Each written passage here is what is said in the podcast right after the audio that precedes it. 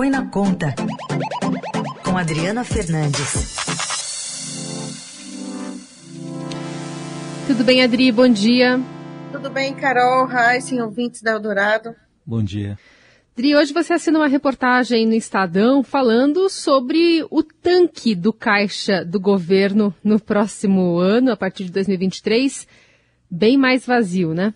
Exatamente, Carol. Esse tanque é uma metáfora que é muito utilizada aqui nos bastidores de Brasília. O próprio presidente Jair Bolsonaro está eh, é, fazendo tudo para ganhar a eleição, diminuindo esse tanque, ele e seus aliados, e uh, nos bastidores diz que se perder a eleição não vai deixar o tanque cheio para o próximo presidente. As contas que a reportagem do Estadão mostra é um caixa mais vazio, um tanque, um tanque mais vazio, pelo menos 178 bilhões de, de reais, com o efeito em 2023 das medidas adotadas pelo presidente e pelo Congresso, a maior parte delas de olho nas eleições. A perda pode chegar a 281 bilhões de reais se a gente considerar a redução do ICMS que é permanente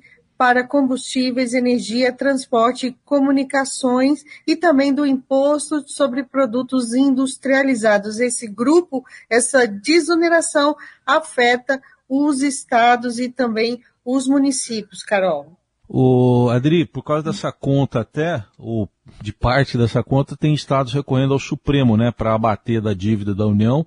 É, São Paulo e Piauí, por exemplo, já conseguiram também. Exatamente. São Paulo, o maior estado, mais rico estado do Brasil, ele, ele conseguiu ontem, no domingo, uma liminar do ministro Alexandre de Moraes, do ministro do Supremo Tribunal Federal, suspendendo o pagamento de abatimento, abatimento né, de parcelas da dívida dos estados com a União para compensar uma eventual perda de arrecadação com a desoneração do ICMS. O Ministério da Economia se pronunciou, disse que não, não cabe falar em perdas. O próprio, os próprios estados né, e a União sabem muito bem que a lei ela prevê uma compensação apenas ah, para que aquela que superar, exceder 5% em relação ao que ocorreu em 2021. Só dá para ver isso quando o ano fechar, e é isso que o Ministério da Economia é, avalia e vê nessa decisão também mais um movimento político do Supremo Tribunal Federal. Adri, qual que é o resultado dessa tentativa né, do governo de esvaziar o tanque, enfim, apostar tudo nesse ciclo eleitoral, até ficando com menos poder para se conduzido, reconduzido à presidência da República ter governabilidade em 2023? Exatamente. Acho que o, o, principal resultado é que a gente vai ver no segundo semestre um crescimento melhor, um crescimento da economia melhor do que se estava esperando no ano. Se fala em uma alta do PIB em 2%. Vou lembrar que a gente entrou uh, 2022, os economistas apontando uma tendência de um quadro de até mesmo de recessão por conta do aperto da, dos juros pelo Banco Central, que o Banco Central está atuando justamente para esfriar a economia, enquanto o governo, com as suas medidas, e o Congresso injetando recursos uh, na economia. Então, a gente pode ver uma melhora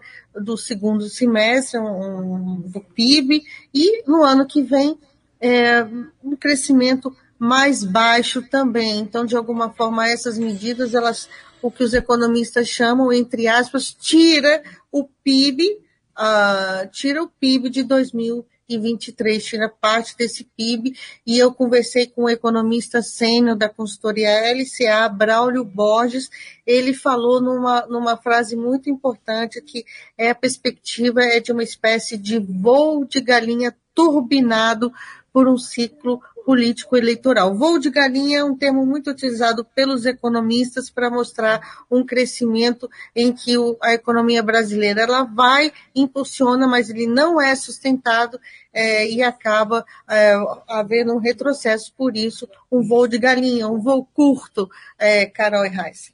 O, o Adri, é, nessa conta está entrando aí o, o, Auxílio Brasil permanente, no, nesse valor de, sei, de 600 reais para o ano que vem?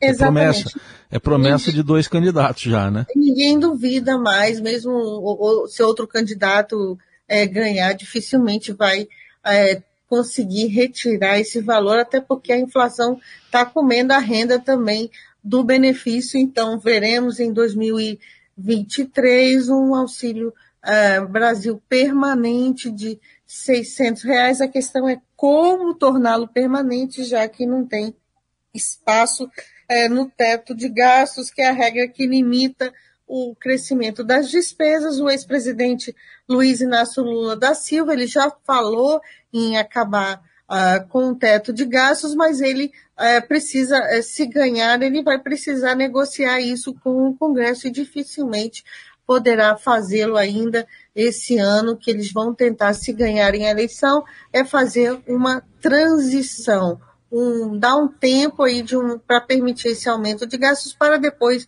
criar um novo arcabouço fiscal. Jair Bolsonaro, se ganhar a eleição, poderá fazer, enviar uma proposta de emenda constitucional ao Congresso para mudar o teto, mudar o teto novamente e conseguir aí uh, garantir esses 600, 600 reais no ano que vem, o que é certo, Heisen, 600 reais não cabe no orçamento uh, sem, no, uh, sem deixar a máquina, a, a máquina do administrativo, os ministérios com recursos muito muito, muito pouco, né? E com, sem nenhum praticamente espaço para investimentos. Então, a gente vê esse, esse teto de gastos é, aí nos, pronto para ser mudado, como vai ser o que traz insegurança é, para os investidores brasileiros, para os investidores é, brasileiros e estrangeiros